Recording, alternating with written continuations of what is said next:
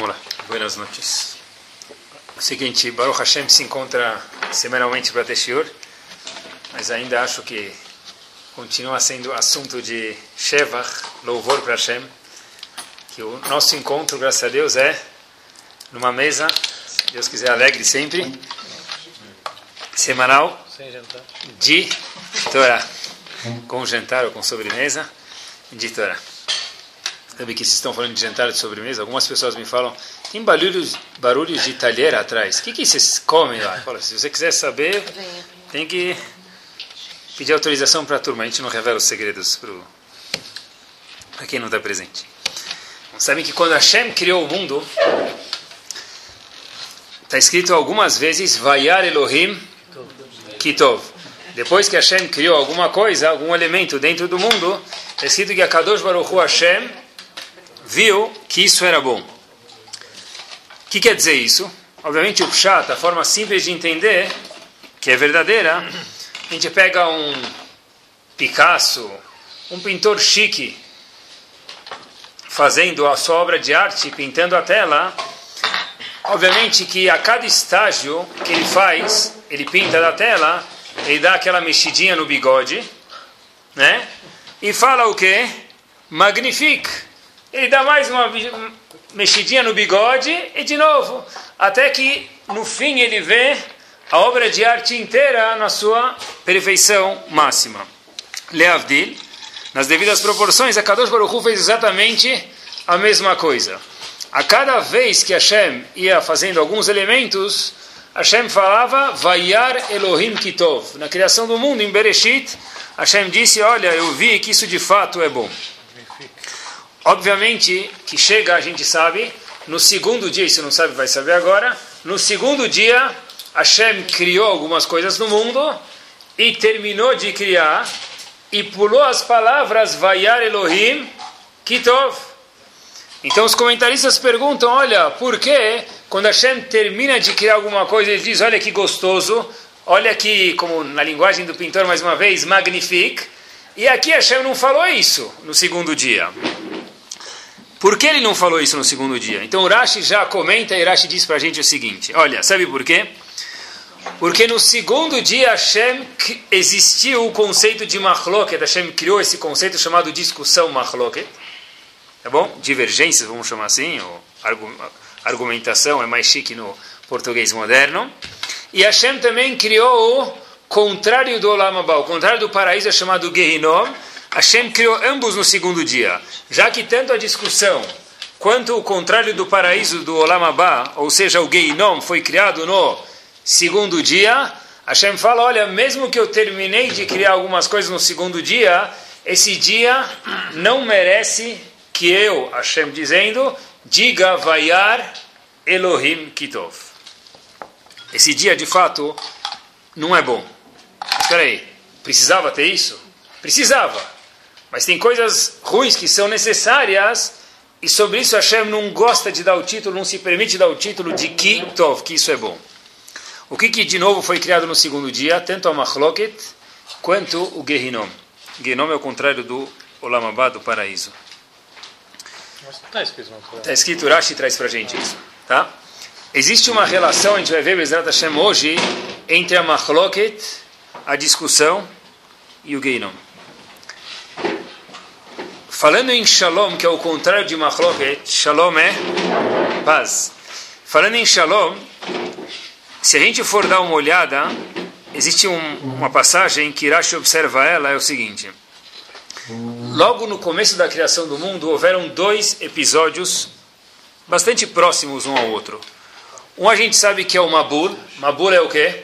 Dilúvio. O dilúvio. E outro episódio comum, seja para um Yehudi ou não Yehudi, todo mundo conhece ele, chamado Dor Haflaga. Em português, claro, a torre de Babel. de Babel. Eles queriam criar uma torre, assim Rashi estuda, para ir contra Hashem. Qual foi o que aconteceu para haver o dilúvio? O que aconteceu? Dilúvio foi a consequência. Qual foi a causa do dilúvio? Então a gente sabe que havia muita corrupção.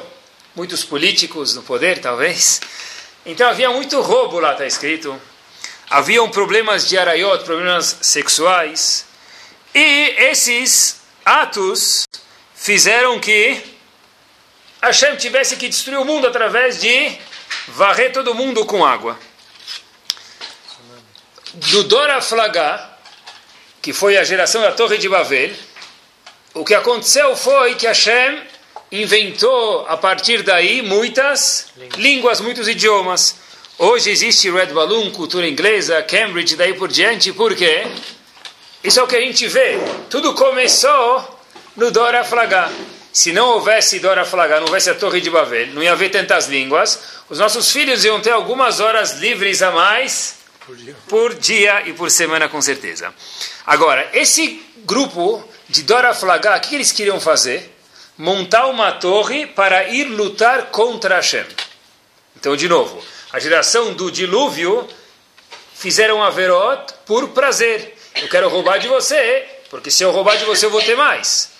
E se o indivíduo fizer Averot sexuais proibidas, ele vai ter algum prazer físico. E Hashem mandou uma boa, mandou o dilúvio. Na geração de, da Torre de Babel, foi um pecado que foi ir diretamente contra Hashem para mostrar que eu sou mais forte do que Hashem. Não por nenhum prazer físico, não por nenhuma vontade corporal. E o que, que Hashem fez? Hashem falou: olha, vocês não podem morar junto. Então Hashem separou as pessoas, cada um foi morar em um lugar distinto e cada um começou a falar uma língua distinta. Foi isso que aconteceu. O que, que é mais grave? Fazer uma verá contra Hashem direta, só por ser contra Hashem, ou uma verá por prazer? Dou um exemplo para vocês. Eu tenho muita vontade de comer um cheeseburger, por exemplo. Eu tenho vontade. Eu sei que é proibido e eu como. Fiz uma coisa de errado? Pachut, óbvio que fez. Mas eu fiz, não porque eu quero ir contra Hashem. Correto. A minha barriga falou mais alto do que o meu cérebro, correto. Mas eu fiz para preencher uma vontade corporal minha. Esse é um tipo de haverá. Uma outra haverá, por exemplo, eu moro no primeiro andar. E eu sou, Baruch Hashem, uma pessoa saudável. Eu posso descer 36 degraus de escada, não vai me atrapalhar absolutamente nada. Fato é que três vezes por semana eu corro no Pacaembu 6, 7, 8 quilômetros. Então não me atrapalha absolutamente nada mas eu vou andar de elevador no Shabat para mostrar para Hashem que esse negócio de não descer de elevador no Shabat é besteira. Qual a mais grave? Comer cheeseburger ou descer de elevador?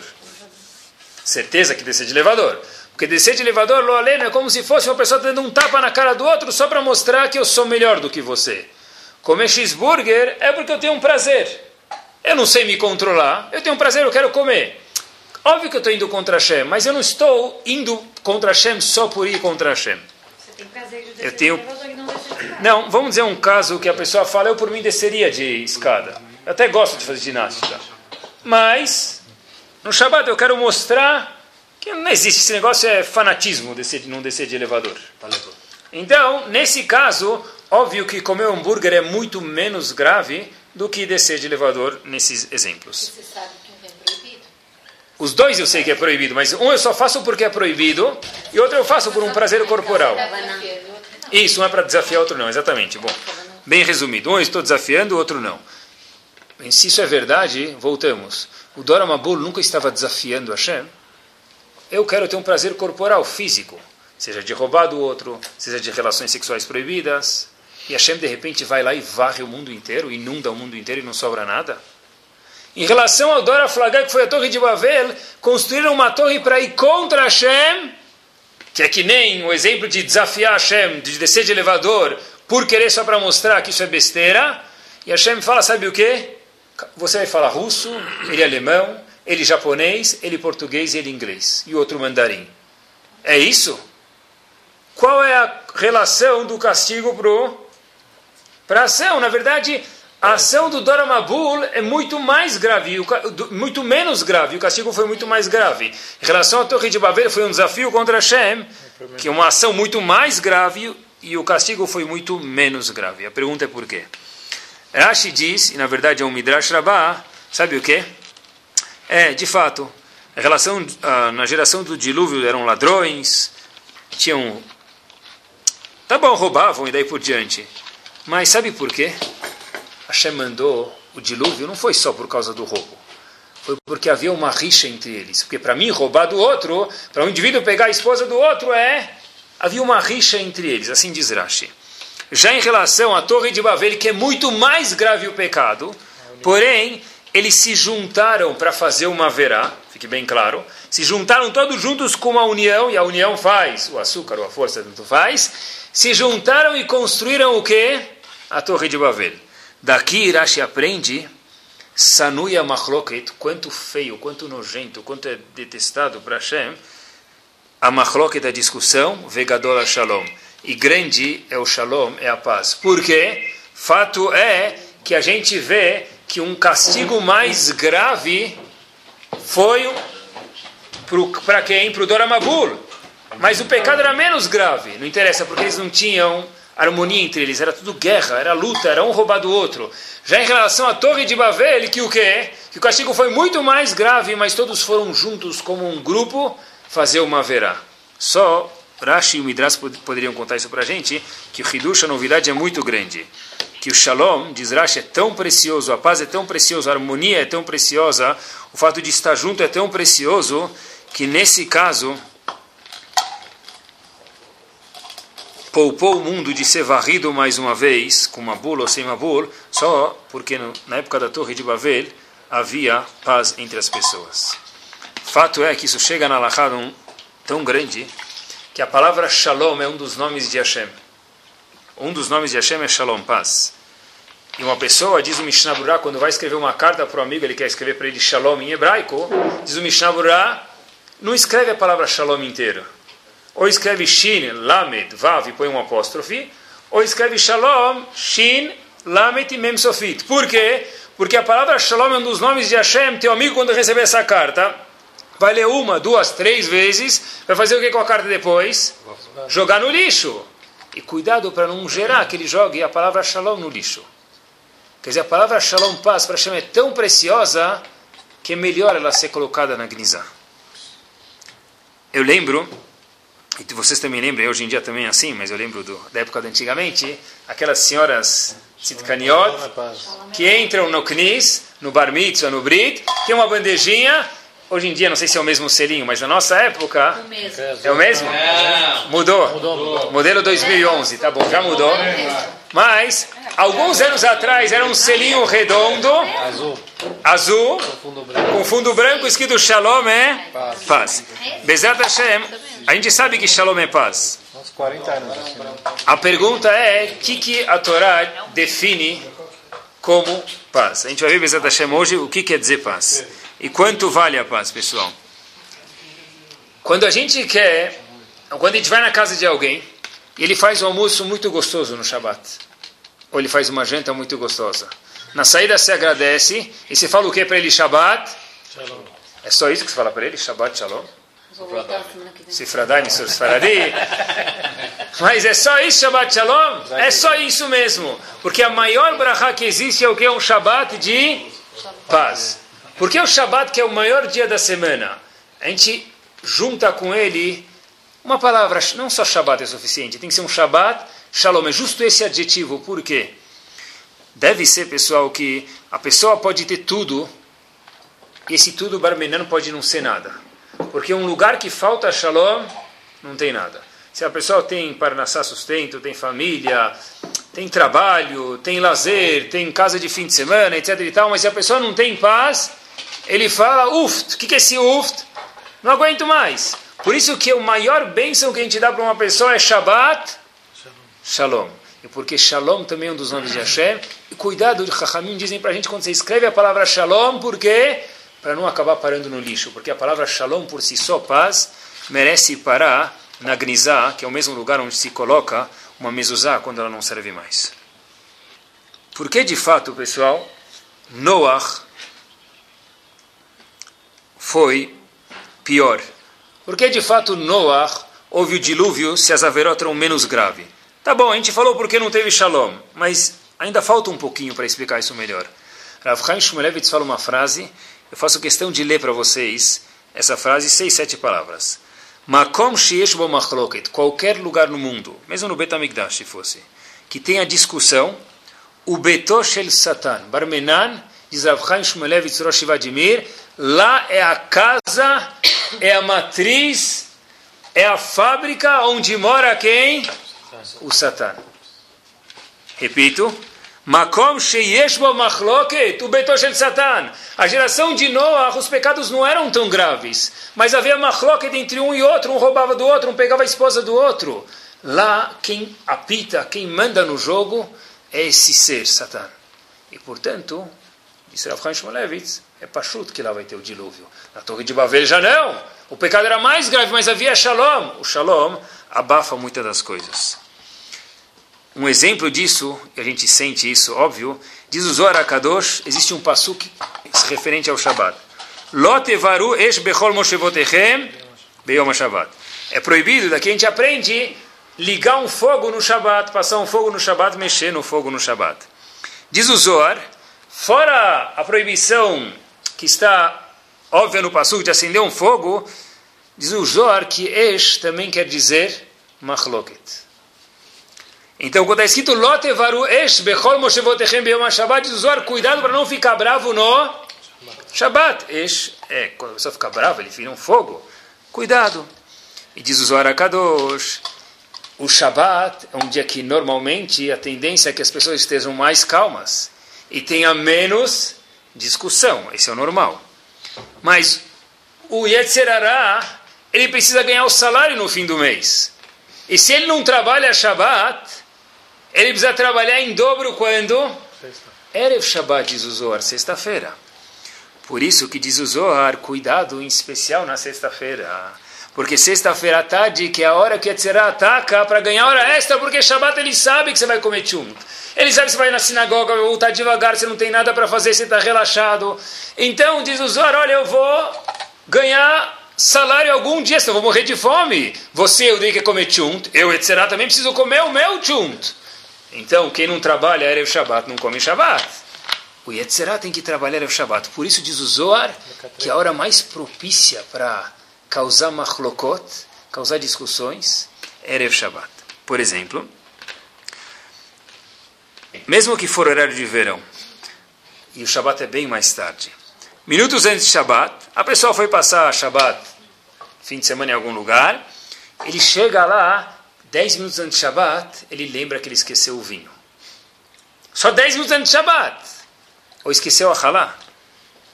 Ou justo, você levou uma roupa para o teu filho, porque ele já é maior, e era o Shabbat, a camisa dele que era branca, tá roxa de suco de uva.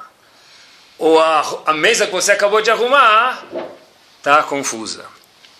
Ou na verdade, Erev Shabbat, você tem meia hora para tomar banho e dessa vez eu vou chegar certeza na hora na sinagoga, justo agora acabou a água quente.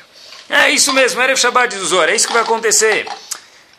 A pessoa, quantas vezes já não aconteceu? Já deve ter acontecido com vocês. O indivíduo leva a roupa social para passar Shabbat onde ele vai, uma camisa, uma calça e o sapato. Ah, o sapato ficou. Aí ele vai inventar a nova moda Paris. Calça social, camisa e tênis. É bom? Ou vai de meia branca, né? Com sapato. Então, tudo isso só acontece quando Erev Shabbat. Por que diz o Zohar? Porque já que Yetzirah não tem como trabalhar Shabbat, ele está dormindo, porque a gente não deixa ele trabalhar, porque a pessoa está mais calma. Erev Shabbat, Yetzirah da machloca da discussão é, gran, é grande. Por isso diz o Zohar, Lotevaru Esh Bechol Cuidado no Shabbat e Erev Shabbat também. É óbvio que falar um shur de machloca de argumentos, de discussão, sem falar um ator de gala, o ator da noite, quem é? Quando se fala de discussão? Korach. Sem Korach não tem discussão. A gente não tem o que discutir, que sem Korach não tem discussão. O superstar de, de, da discussão da Machloket é Korach. Mas a gente acha que a discussão começou com Korach, mas a gente procurar na Torá é mentira. Porque o universo já tem milhares de quilômetros quadrados e haviam quatro pessoas no mundo muito antes de Korah, e só quatro, cada um tinha não sei quantos milhares de quilômetros quadrados. Adam, Havá, o primeiro homem, sua esposa, e os dois filhos, Cain e Hevel. Logo que o mundo já começa a existir, o mundo começa a respirar, o mundo nasce, Cain já começa a discutir com Hevel. A discussão não começa em Korah, começou muito lá atrás. No segundo dia Hashem já criou a possibilidade de machloket, como a gente mencionou no começo do shiur. Mas, de verdade, Korach é o galã da machloket. O Pasuk diz em Parashat Korach, Velo que Korach vekadato. Existem alguns comentaristas que contam as 613 mitzvot, dizem que um dos preceitos negativos é, a gente aprende desse Pasuk, que a pessoa não pode ser como Korach e a congregação deles. E se a pessoa não se cuidar disso, ele está transgredindo uma das averot lo aleno da Torá. Esse Pasuk não vem contar só para a gente uma verá, diz Rav Chaim Shumelevitz, ele conta muito mais. Quando o Pasuk fala lo que Korach vekadato, que a gente não pode ser como Korach, não vem só ensinar, olha, cuidado para não ser igual a ele, senão você está transgredindo um preceito, mas vem muito mais. O que, ele vem ensinar para a gente? O seguinte, Korach discutiu com Moshe Rabbeinu. Quem estava 100% certo?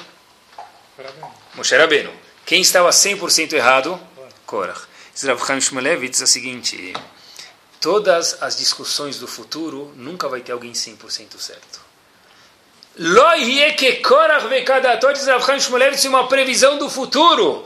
Nunca mais vai haver uma discussão como Korach e Adató. Aquela foi a única discussão que um estava 100% certo e outro estava 0% correto. No futuro, sempre vai muito, todo mundo vai achar que ele está certo, óbvio, mas sempre vai haver um mix de um que está 90%, 95%, outro está 5%. Nunca vai ter uma discussão que alguém está 100% certo. Eu vi uma história para a gente entender quanto que tem que give up para Shalom. Reuven, só o nome que mudou, mas a história é exatamente assim. Reuven recebia o jornal a cada dia na casa dele. Chegava o jornal Estado de São Paulo todo dia na casa dele. Shimon, o vizinho do lado, não queria pagar assinatura. Ele não queria pagar assinatura. Shimon percebia que Reuven ia ler o jornal todos os dias às 7h30 da manhã. Religiosamente, ele abria o jornal antes de trabalhar, dava uma folhada. Então, Shimon, que é o vizinho que não fazia assinatura, falou: opa, dá para unir o útil ao agradável. Eu vou ler o jornal das 6h30 até as 7h20, dobrar direitinho, colocar na sacola, obviamente, para não fazer gezel, e devolver lá. Um dia Reuven suspeita que alguém está mexendo no jornal dele, porque jornal novo e jornal usado não é a mesma coisa. Mesmo que você dobrar muito bem, dá para perceber, dá para sacar. Fica claro. Reuven acorda mais cedo, a dona Selihot, Ben Adam Malehanirdam, 7h15, ele vê que o jornal dele não está lá, e 7h30 o jornal está lá. No dia seguinte, o que, que ele faz? Ele vai acordar mais cedo para ver, cadê o jornal? ele consegue pegar no flagra quem? Shimon, pegando o jornal. E Shimon, com todo orgulho, diz: Não é o primeiro dia. Eu já vi isso tantas vezes você nem percebeu. Olha como eu guardo o jornal tão bem guardado, Habibi. Deixa passar, sabe? Qual o problema?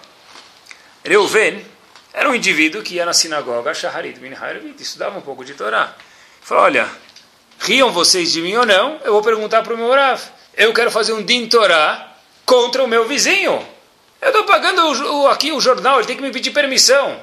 Ele roubou de mim, ele me deve meia assinatura pelo menos.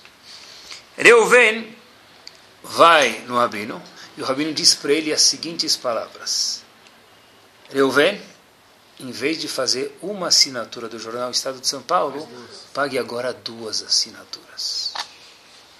Reuven disse para ele, Rav, um ouvido escutou mas o outro não ouviu.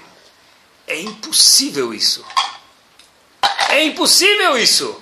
Eu vim perguntar para o senhor o que fazer com ele, agora tem que pagar duas assinaturas do jornal. Uma para mim, uma para ele. E o Rav, obviamente, baseados nas palavras que a gente falou antes, Makom shesh bo machloket betoshel satan. O lugar que tem machloket é a casa do indesejado paga mais uma assinatura para ele. Foi isso que o indivíduo fez. Hok veloyavor, Rabino mandou, ele fez. Às vezes, quando vem alguém, sabe, apertar gente, beliscar gente, incomodar gente, tem pessoas que gostam de fazer isso. Eu penso comigo mesmo, Baruch Hashem, eu não tenho nenhum inimigo. Você não vai ser meu primeiro. Eu penso comigo mesmo. O indivíduo quer me incomodar, quer me encher. Talvez eu tenha razão, talvez ele tenha razão, mas eu penso comigo mesmo, Baruch Hashem, eu não tenho nenhum inimigo. Não vou deixar que você seja o primeiro. É isso mesmo. Ravetz Haim fala para a gente, quanto custa um par de tefilim? Se alguém me falar 200 dólares, então ele está falando de souvenir de Jerusalém, porque tefilim não é. Deve ter lá dentro o jornal Ma'ariv. Não tem nenhum, não tem a paraxá do Shema Israel escrita lá dentro. Tá bom? Então, o tefilim custa mais caro do que isso. Um talit, você vai comer comida kasher, é mais caro. Um apartamento em andar baixo em Genópolis é mais caro ainda. E daí por diante. Soma tudo isso, melhor nem somar. Tá bom, não soma. Mas saiba você que Baruch Hashem, ser um Yehudi, cumprir Torah Mitzvot, tem um preço. Certo? Diz o Havetz Chaim, nesse mesmo preço do tefilim, do talit, etc. e tal, diz o Havetz Chaim, coloque um valor chamado Shalom. Coloque um valor chamado anti-machloket. Igual diz o Havetz Chaim, você cuida da mitzvah de tefilim, cuida da mitzvah de ter paz, de não ter machloket. E se a gente tiver alguns reais separados por mês para isso, eu garanto para vocês que um monte de machloket vão desaparecer. Eu fiquei no táxi esperando 10 minutos para descer. Quanto rodou o taxímetro? Quanto? R$ 12,30. É parte do fundo. Eu vou sacar amanhã, vou ligar para o meu gerente de investimentos, sacar do fundo de Shalom. Diz o Ravetz é isso mesmo. Antes de fazer uma cloca por alguns reais, alguns centavos, alguns reais plus alguns centavos, coloca a conta do Shalom. Coloca a conta da Machloket. Igual diz o Ravetz que talit custa dinheiro, etc e tal. Coloca na conta. Poxa, o indivíduo do, do, do, do lado, do andar de cima, usou minha vaga sem me pedir. Eu cheguei em casa, ele fez errado. Cheguei da festa, 11h30 da noite, meia-noite e meia, as crianças pulando no, no teto no, no, do carro. Eu quero dormir. Agora todo mundo, obviamente que a esposa subiu, as crianças subiram, ele vai ter que ligar para o vizinho agora. Mas espera aí, eu vou ligar para o vizinho 11h30? Talvez ele vai acordar. Mas quem está certo? Eu. Mas ele vai até o interfone e fala, poxa, eu estou certo, mas não para acordar ele. Ele vai e volta, vai e volta, vai e volta, até que ele liga, acorda o indivíduo, o indivíduo acorda bravo, ele desce e... e etc e tal. A pessoa fica chateada. É, fica chateada, fica. Ele errou, você tem razão. Mas, pensa quanto vale Shalom. Um lugar que tem Shalom, tem vida. Um lugar que tem Machloket do Barmenan é o quê? A casa do indesejável. E sempre pensa, Baruch Hashem, a gente aqui não tem nenhum inimigo. Não deixa o vizinho andar de cima ou de baixo ser o primeiro. Pior ainda, porque você vai no elevador tantas vezes que você vai ficar incomodado com isso. Deixa passar, saiba ceder. Lança a despesa no fundo do shalom. Ou talvez coloca você, o teu carro no vizinho do lado, deixa ele te ligar também. É, isso aí é mais maluco. Né? Se ele escutar o shur, não vai ter maluco. Pessoal, a gente vê uma coisa curiosíssima na Tfilah. A gente menciona o conceito de shalom, de paz na Midah. Eu escutei uma vez uma coisa bárbara, em nome do Rav Scherer, ele diz o seguinte. A gente diz na Midah, Ose shalom bibrumav, uyase shalom aleno, ve'al amo Israel ve'imru amém. Mesmo quem não sabe nada de Torá, essa musiquinha, que a gente não vai cantar aqui agora, sabe, não é? Agora, a musiquinha a gente sabe, mas quando a gente fala essa musiquinha, a última parte da Amidah. Porém, atenção, antes de fazer o Sechalom, o que, que se faz? Se dá três passos para trás. Olha que bomba essa lição. Por quê? Por acaso? Não. A lição que a gente aprende daqui é que se você quer o Shalom, fazer Shalom na tua vida, saiba dar três passos para trás. Em português, claro, saiba ceder um pouco. Três passos, não trinta. Mas nunca mais, quando a gente fazer a Midah, pelo menos lembra isso. Antes de fazer o ser shalom, não fala o ser shalom. Primeiro três passos. O ser shalom, bromava, etc. E. Depois você termina a frase. Mas por quê? Porque você primeiro precisa dar três passos para poder ter paz. A pessoa precisa aprender a ceder um pouquinho. Em hebraico se diz: Não seja justo, não seja correto, seja sábio. É, ele pegou tua vaga. Se você for uma pessoa justa, você vai fazer um cri-cri com ele por tua vaga. Se for um sábio, Dá um jeito, faz um jeito bonito, fala, olha, eu, uma vez, mas não faça mais isso, me incomoda e eu estou chateado, por favor, não faça mais isso, e deixa passar. Alti tzadik Não seja justo na vida com as pessoas. Seja sábio, porque Hashem faz exatamente isso com a gente. Moshe Rabbeinu sabia disso mais do que ninguém. Moshe Rabbeinu era a única pessoa, a gente falou que na Machlok estava certo contra Korach, e está escrito, Vayakom Moshe Vayelech El Datan Veviran. Depois da briga de Korach, Moshe Rabbeinu levantou conversar com Datan e Aviran que fustigaram toda essa Machloket de Korach contra Moshe Rabbeinu. Diz Rashi, Mikan Sheim Mahzikim Bemachloket. Daqui a gente aprende que a pessoa tem que ser humilde e fazer o quê? Não manter a Machloket, porque Moshe Rabbeinu, que é a maior pessoa que havia no mundo, foi sábio o suficiente para ir na casa de Datan e bater na porta deles e falar, olha meus amigos, deixa, vamos resolver isso. Mas Moshe Rabbeinu estava certo. Mas Moshe Rabbeinu sabia não quem está certo e quem está errado, porque isso é ser tzodek. Moshe Rabbeinu ensinou para a gente, al tzodek seja sábio. Não, interessa quem está certo, a ideia é quem é esperto. O esperto vai procurar a paz, o shalom. Olhem o nosso tataravô, talvez uma coisa que a gente não sabia. Adam Arishon, nosso tataravô, uma das opiniões diz que ele foi criado junto com Havá. Hashem só separou Havá de Adam Arishon. Assim diz uma das opiniões da Gemara em Eruvin. Em Brachot também. O Pasuk diz Achor Vakedem Tsartani. Hashem criou o homem com uma frente e com uma atrás. O que quer dizer isso? Adam Arishon tinha duas caras. O homem e a esposa. É isso mesmo. Era ele e Havá.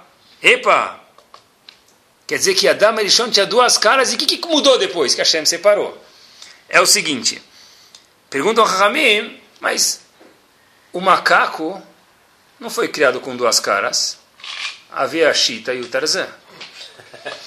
São dois indivíduos. O, né? o elefante, ele e a madame elefante foram criados separados. Então pergunta a Ramim por que, que o homem e a mulher foram criados juntos? Por quê? Eu vi uma reportagem num jornal americano que acho que responde isso. Sabe que tem. Fizeram uma pesquisa com gêmeos siameses, quer dizer que não dá para separar e não conseguiram separar, e eles estavam fazendo 30 anos de idade. E uma das cabeças falou na reportagem, está escrito no jornal, o seguinte: cada um de nós. Perguntaram qual é o maior desafio? O maior desafio é que cada um de nós tem que saber fazer o que nós dois gostamos. Em outras palavras, se eu quero cochilar, são, eram duas mulheres, e, minha, e ela quer fazer personal trainer, eu vou ter que ir malhar na esteira. E vice-versa. Tá bom? Se uma quer comer mil folhas e a outra cabeça quer fazer diet, vai ter que comer. E amanhã vai dar um jeito. É o mesmo corpo, é o mesmo corpo, vai engordar. Tá? Então, falou, o maior desafio é isso aqui.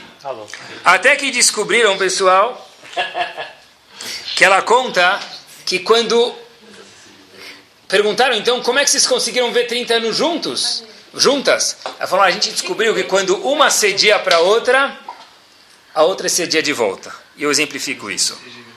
Olha, a pessoa fala, olha, vamos passar o fim de semana em tal, vamos almoçar em tal lugar. O marido fala, eu não quero ir. Aí a esposa fala, mas eu quero. Mas ele fala, mas eu não quero. Mas eu quero, mas eu não quero. E aí começa a terceira guerra mundial. Outro cenário. O marido fala, sabe o que? Na verdade eu não quero. Eu estou cansado demais, hoje eu estava afim de ficar em casa, mas já que você quer, eu vou. O que, que a mulher fala de volta? Ah, então, ah, então não precisa. Meu, você foi aqui mais que ir no restaurante, agora você está na minha? É assim. Porque disse aquelas duas senhoras siameses, o truque é saber ceder, porque na hora que você cede, os dois vão querer fazer isso. Você ganhou. Esse é o truque. O truque para evitar machloket é saber ceder. O, o macaco não precisa saber ceder. O que, que o macaco precisa saber fazer? Macacada. Por isso que o macaco não nasceu junto. O elefante também não. Hashem fez Adam e Havá nascerem juntos, o único ser, por quê? Porque para morar junto, Hashem fala, eu preciso colocar no teu gênio uma coisa, você precisa saber viver junto. E para viver junto é viver junto mesmo. Só se você souber ceder. Por isso que Hashem diz para a gente, olha, eu vou criar o homem e a mulher junto, e é o único ser que é assim para que a pessoa saiba ceder. Porque sem ceder não tem shalom. A Gumara até pergunta uma coisa curiosa. Olha até onde vai a Gumara. Haiminayu Sagi Bereisha. Peraí, havia Adam e Havá, saindo do exemplo das gêmeas siameses, voltando para a Torá. Havia Adam e Havá, quem andava na frente? Adam ou Havá? Havá ia no escritório trabalhar ou Adam ia no shopping center fazer compra? Pergunta a Gumara, quem ia na frente? E o Talmud responde, olha, sabe quem ia na frente? Diz Rav Nachman deve ser que o homem ia na frente. Não tenho certeza, mas eu acho. Por quê? Porque não é tzniut, o homem fica andando atrás da esposa. Mas é uma pergunta curiosa. Quem vai na frente? Né? Uma pessoa que tem shalom, ele está na Rebouças, há 37 minutos para atravessar Rebouças, enquanto a Avenida Rebouças, sem trânsito, demora 6, 7 minutos. E alguém buzina da fila do lado e fala, deixa eu entrar. Deixa eu entrar na tua frente. Uma pessoa que sabe que Mahloket é a casa do indesejado, como a gente mencionou duas, três vezes já, Deixa a pessoa entrar na frente. Deixa, e daí? Vai fazer briga no trânsito agora? Eu vou mostrar quem manda aqui. O indivíduo lá está armado. Vai mostrar para quem que você manda aqui. Deixa ele passar. Escuta o tio de Shalom, buzinou, deixa ele passar, meu amigo.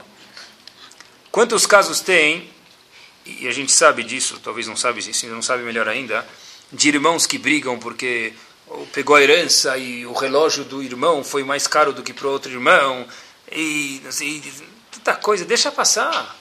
É isso. Onde tem machloket, se tiver machloket, o que, que vai adiantar o relógio com machloket? Nada. O indivíduo vai na sinagoga não pode sentar do lado do irmão dele.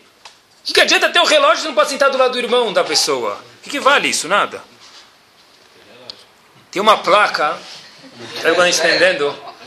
Ah, espero que a gente não pense assim que tem um relógio. Se a pessoa está andando na estrada, tem um triângulo, pessoal. A pessoa está andando na estrada, às vezes tem um triângulo um sinal que é um triângulo. O que quer dizer isso? Dá preferência. Não é isso? Ou acelera, pode ser, tá bom? Dá preferência. Dá preferência para outra pessoa. Na vida a gente tem que andar com esse triângulo na nossa frente. Se a gente quer ter shalom, tem que saber às vezes dar preferência para as pessoas. Nas palavras do famoso Rav Chaim Volozhin, ele deixou de herança para os filhos uma carta. E ele falou o seguinte: se você for pacífico, você vai ganhar na tua vida muito mais do que se você for uma pessoa agressiva. Teve uma história que se passou nos Estados Unidos. Isso acontece muitas vezes. Não exatamente esse ponto particular, mas onde a gente vai chegar, Bezerra Hashem. Um avrer economizou, uma pessoa que estava a Torá, dia e noite, economizou dinheiro para comprar um carro. Ele queria comprar o carro mais barato porque ele não tinha muito dinheiro ele foi num leilão no bairro de Queens, em Nova York. A lei do leilão era que na hora que você desse o leilão, você tinha que ter 25% cash para pagar, e o resto você podia pagar depois em 30 dias, o resto do valor do lance. Então, obviamente, que ele levou dinheiro já para pagar os 25%. E era grande parte da economia dele. Ele já foi dirigindo, já imaginando como ia ser o carro dele, um carro usado, mas era o que ele podia comprar. E o lugar é lotado. E a esposa falou para ele: claramente, atenção, cuidado, porque esse lugar está cheio de gente, e quando tem muita gente, deve ter gente não tão honesta. E se você não guardar o dinheiro direito e perder esse 25%, a gente não vai conseguir comprar nada aqui. O marido falou para a esposa, no português bem claro, em inglês, mas fica sussa. É, eu sou. que alguém vai roubar dinheiro do meu bolso. Fica sussa. Tá bom. Você quer o quê? Que eu coloque o dinheiro no sapato? A esposa falou, coloca. Coloca na meia, depois passa um Rexona do dinheiro, quando você for pagar, ninguém vai perceber. Ele falou, fica susto, eu vou deixar no bolso, não vai acontecer nada. Tá bom. Ele foi lá, obviamente, pegou os papéis, começou a olhar o livrinho, que carro vai comprar, que lance vai fazer, etc e tal. E gostaram desse carro, viram lá e ficaram admirados com tal carro, o preço estava bom. Um vizinho bate nele e fala, olha, eu sei que o senhor é judeu, tal, eu vi aí, o senhor está com esse negocinho na cabeça, eu gosto de Yehudi, meu patrão é judeu, é melhor o senhor colocar a mão no bolso, porque tinha alguém atrás de você aí e aqui tem pessoas não tão boas, vê se o dinheiro está lá. O indivíduo coloca a mão no bolso e de repente, tfilat haderech. O dinheiro fez a gomel e saiu andando. Desapareceu o dinheiro, não estava mais lá. O dinheiro desapareceu. Aí, obviamente, que a esposa viu isso. Falei, falei. Viu isso. Ah, e agora vamos lá. A esposa fala: Olha, Tá bom, agora vamos para casa, que a gente não vai mais conseguir comprar o carro, porque não dá para dar os lances, os 25%. E o marido conta que o caminho inteiro ele estava esperando as seguintes palavras. Falei. Eu te disse? Quando a gente era pequeno, tinha um desenho, um carrinho falava, eu te disse, eu te disse, eu te disse. Então ele estava esperando aquele carrinho móvel, isso, aquele carrinho móvel falar, eu te disse, eu te disse, eu te disse. É, Ele está esperando lá. Aí, velho. Não era Mutli, Mutli é medalha. Mutli é medalha. Vocês estão desatualizados, depois eu dou um curso de cartoons para vocês. Mas era, é- era aquele, isso, era aquele, ó dia, ó céus, isso mesmo. Isso mesmo. Então, ó dia, ó céu, eu te disse, eu te disse. Então, a mulher, a o marido fala o caminho inteiro, chega em casa e pergunta para a esposa, pergunta para a esposa, olha, eu estava esperando viagem inteira você me falar as palavras mágicas, as três palavrinhas mágicas. Eu te disse. Você não vai me falar, eu te disse? Ela fala, olha, o que a gente vai ganhar com isso? O dinheiro já foi. Não vou ganhar nada com isso. Tá bom? Anos depois, esse mesmo casal, mesmo casal, economizou nada, não foi mais comprar carro, a história foi exatamente assim. O, ano, o casal agora está vindo viajar. Por quê? Porque esse marido tinha uma irmã somente. Essa única irmã ia ficar noiva em Ohio. Eles moravam em Nova York, era uma viagem longa de carro. Então, obviamente, quando um judeu religioso vai viajar, ele leva dois containers dentro do carro. É comida, é três roupas, é sete fraldas se acontecer aquilo, é mamadeira e daí por diante. Então ele levou tudo, só que, já que era a única irmã dele, e era o casamento, então ele pegou o que ele tinha para comprar um terno novo, uma gravata bonita. Rumo a Ohio agora, o carro sai, saindo da garagem, obviamente, todo mundo está aqui, esquecemos alguma coisa, o marido pergunta para a esposa, o meu terno está aqui, a esposa fala, ó, tá lá, aquela capa de terno está lá, e o terno sim está lá. O indivíduo olha para a capa de terno e vê que a capa está lá. Começa a viagem, chega lá. Uma hora antes do casamento, todo mundo está se vestindo, as mulheres se empomponando, obviamente, maquiagem, etc e tal, mas o marido, quando precisa para se vestir, dez minutinhos, coloca o terno e ele já vira o príncipe de Gales. Então ele foi lá, ele abre a capa e fora o Gasparzinho não tem mais ninguém lá dentro. Não tem absolutamente ninguém e nada dentro da capa. Nada, não tem ninguém dentro da capa. O marido, o marido pergunta para a esposa, Madame, Shubakir, cadê o meu terno? É minha única irmã, é meu único terno, é minha única gravata chique, cadê ele? Ela fala, ai, agora eu lembrei, eu tirei para arejar da capa, eu trouxe a capa, esqueci o terno, esqueci o terno no closet. Uma, clo- não California Closet, no closet lá da- de Nova York. Aí o marido tinha três palavras na garganta. Eu te disse. Ele logo lembra do leilão em Queens, alguns anos atrás. Aí o marido vira para a esposa e fala: Sabe o que? Qual o problema? Eu vou usar o meu terno de dia a dia. Sabe o que? Daqui dois dias ninguém mais vai lembrar mesmo. Não tem problema. Amanhã ninguém vai lembrar. A mãe olha para o marido na frente dos filhos e fala: Olha, isso que é um aba de verdade. A mãe, repito, olha para o pai na frente dos filhos e fala: Isso que é um aba de verdade. A minha brachá, disse a mãe para os filhos, é que vocês sejam igual ao teu aba, porque ele deveria estar muito chateado comigo. Ele não gritou comigo, nem falou, eu te disse. O marido conta, quando ele escreve a história, que muito mais que o casamento ele lembrou daquela cena. Porque estava coçando a garganta dele como nada mais para soltar aquelas três palavras. Eu te disse para ver se meu terno estava lá. Mas já que ela segurou a boca, ele segurou também. Pessoal, como que tem Shalom dando três passos para trás? É isso mesmo. Se você fala eu te disse, você está sendo um tzadik.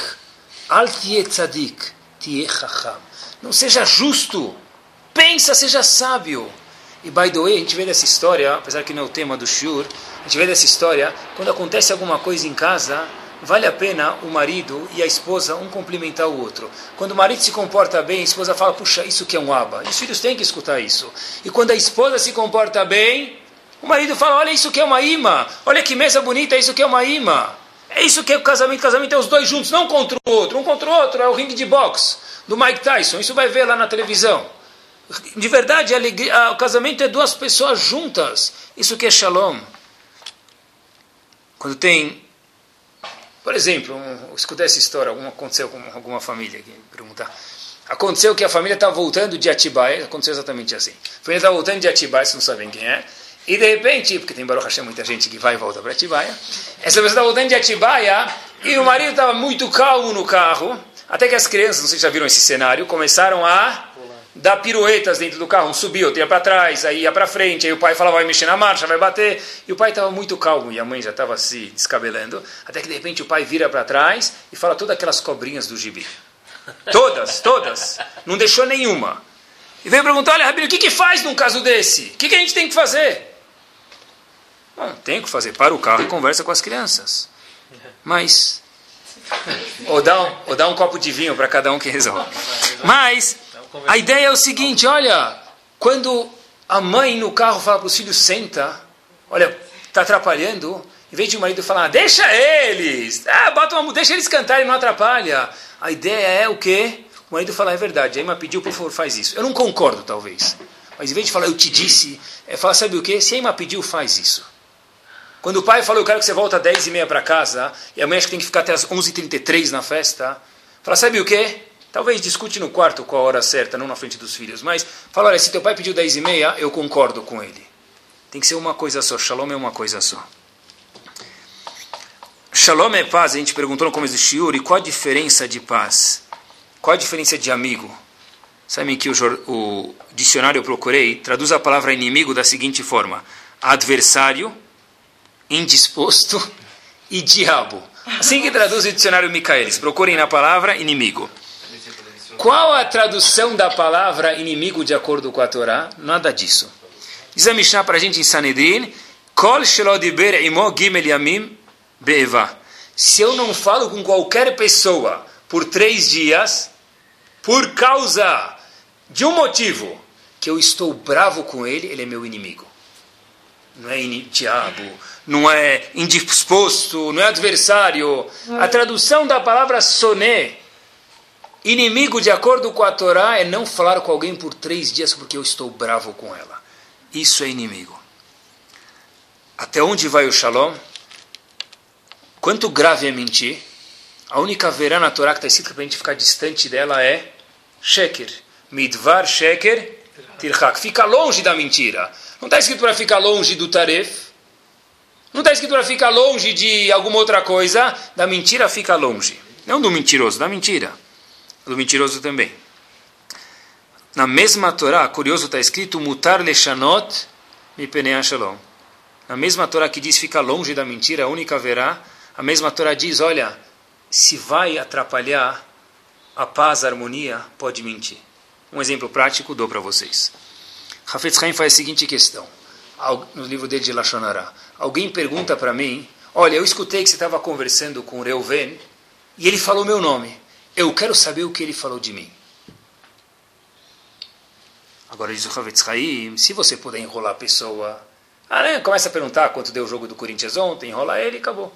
Mas se você, através de enrolar ele, ele vai entender que Reuven falou mal dele. Pode mentir ou não? Pergunta o Havetz. Diz o Havetz eu leio para vocês. Mutar lomar sheker gamur. Pode falar uma mentira, mas das grossas. Mi penei hashalom. Pode mentir. Nesse caso, diz o Ravetz Haim, se você não tem como despistar a pessoa, para não causar intrigas, você pode mentir e falar que ele falou qualquer outra coisa. Mas não pode mentir? Não, mas para Shalom, Shalom é tão grande que pode nesse caso. Cada caso é um caso, nesse caso sim, diz o Ravetz Haim que pode. Escutem só essa. A Torá conta para gente que Lot era uma pessoa super bem sucedida economicamente, a gente sabe, sobrinho de Abraão. E a Torá diz para a gente, olha, no Passuk, Lot era muito rico, e o lugar físico que ele estava com Abraão já não aguentava mais, porque ele tinha muitos pastores. muito rebanho. Então não tinha lugar para os dois. E já que eles tinham muitos animais, os dois não conseguiam morar juntos. Assim diz o Passuco. De novo, o Passuco fala, olha, os dois não tinham lugar para morar juntos, porque eles tinham muitos animais, por isso eles não moraram juntos. Obviamente, tá bom, já falou para a gente que eles não moraram juntos no começo do Passuco, porque repete de novo, por isso eles não moraram juntos. Eu sei. Tem um livro chamado Shemenatov, ele responde dessa seguinte forma. É verdade, o Passuco no começo fala para a gente por que, que Lot se separou de Abraão. Eles tinham muitos rebanhos e não tinha espaço físico para os dois. No fim, o Passuco conta para a gente e eles não moraram juntos. Sabe por quê? Porque o começo da discussão foi, sabe, por uma razão só. Porque não tinha lugar para todo o rebanho. O fim da discussão repetiu de novo que eles não conseguiam morar juntos. Sabe por quê? Diz o Passuco para a gente porque não era nem mais a mesma razão. Porque quando a pessoa começa a discutir sobre uma coisa, ele acaba entrando em outra coisa, depois em outra coisa que ele nem lembra mais por que ele começou a discutir. Por isso termina o passo que fala, eles não moravam mais juntos. É indiferente por quê? Porque eles entraram numa discussão que Lot, os pastores de Lot e de Abraão não conseguiam mais um ver a cara do outro. As brigas começam por besteira. É. Depois a pessoa fala, por que está brigando? Eu nem sei mais, mas eu sei agora que eu estou brigando. Eu nem sei porque eu estou brigando. Ele está tão brigando que já nem sabe em ebulição. Pensa por quê? Ah, por 12 reais e 37 centavos que eu fiquei esperando no táxi. Saca, pega o cartão do Bradesco, saca daquele fundo de Shalom que o Ravetz Haim falou para a gente. Contam que o casal veio para o Rav, a história aconteceu mesmo. Um casal veio para o Rav, já faz tempo, é famosa essa história. Se não era que fique agora. Veio para o Rav, pediu um get. E o Rav, o trabalho dele era da Gitin, então ele só falou, olha, eu queria saber só uma pergunta. Por que estão se... Falou, olha, Rav, o fim da história, o mais grave, eu vou contar para o senhor. Eu tenho um costume, minha esposa tem outra de família. A gente não conseguiu resolver essa, isso aqui acabou com o nosso casamento. O que, que é? Eu tenho um costume de comer um kigel. Kigel é uma comida acho que nazi. Tá, Hamud, cada um pensa assim, tá bom? Mexe, cada um pensa na comida dele. A história foi com kigel. No fim do almoço. Esse é o costume meu. E minha esposa tem o costume de comer o kigel no começo do almoço.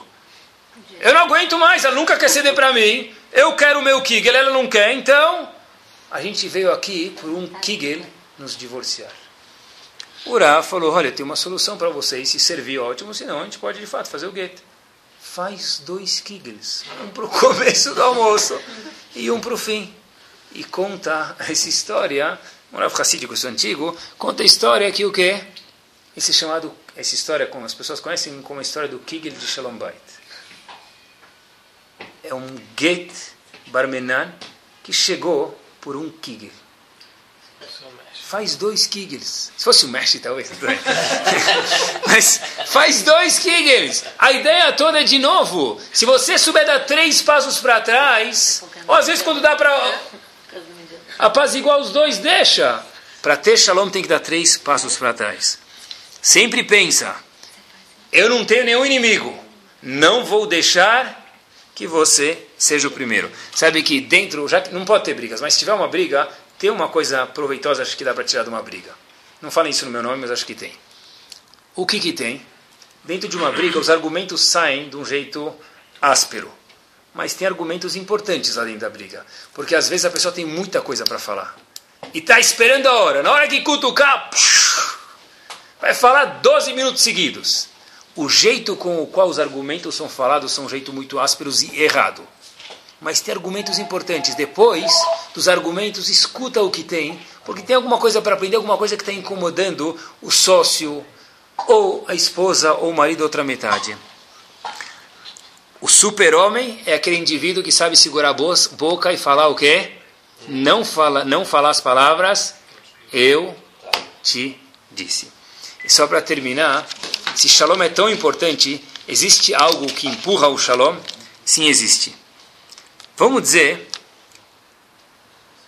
que existe uma alahá na minha frente, uma lei da Torá na minha frente.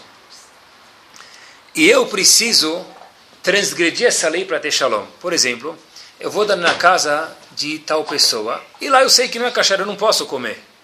Mas se eu não comer, a pessoa vai ficar ofendida. Até para isso tem Allahá? Claro que tem Allahá. O tem Allahá para tudo. A pergunta é, será que eu posso, se pode mentir para Shalom, talvez eu possa comer alguma coisa que obviamente não é taref, é mais ou menos kasher, igual mais ou menos grávida que a gente já falou algumas vezes, é mais ou menos kasher para deixar a pessoa contente. Tem um problema de tzniut. Eu não posso. Não, mas nesse caso, para a pessoa não ficar triste, não ofender ela, talvez eu possa. Alahá é clara e taxativa que sempre que tem um problema de alahá não pessoal, não de relações pessoais, um problema de Shulchan Aruch, nesse caso, o shalom fica em segundo plano tem que tentar não causar machloket, fazer do jeito mais gostoso e mais light, mais sensível possível. Se não for, não houver possibilidade, o shalom deixa para trás e Allah vem primeiro. Essa é a única exceção. Porque senão, preste atenção, porque senão não vira shalom da Torá, vira um shalom do, já que está falando de desenho, de Hanna-Barbera. É isso mesmo. Shalom é uma coisa fofa, é uma coisa linda, é uma coisa de Walt Disney. Quando entra e vira o shalom nas definições da Torá, quando eu sigo os critérios da Torá. Se a Torá me falou, meu amigo, você não precisa comer tal coisa que não é kasher, porque isso é tarefa, mas vai deixar a pessoa chateada. Seja muito delicado. Mas se mesmo sendo muito delicado não tem saída, ainda assim não coma. Não Por quê? Porque não se pode fazer a verot mesmo às custas que, lo aleno, isso traga problemas. A ideia toda é que a gente, Baruch Hashem, quer que a Shekhinah esteja em nossas casas, para ter shalom, tem que cuidar para não ter machloket. Para ter machloket e ter shalom, a gente falou que só tem uma solução: saber ceder. Por isso que Hashem criou Adam e Chava juntos, para que eles aprendessem a um andar com o outro e ceder. Hoje em dia os casais não vivem 24 horas por dia, 7 dias por semana juntos, mas a pessoa tem que saber ceder. E antes, para a gente lembrar o Shur, antes de fazer cada vez a midá, dá três passos para trás e falar o Shalom, lembra que para que eu possa falar o Shalom, eu primeiro preciso dar três passos para trás. Que a gente possa dar passos para trás, e aí nossa vida com certeza vai algumas centenas de passos para frente.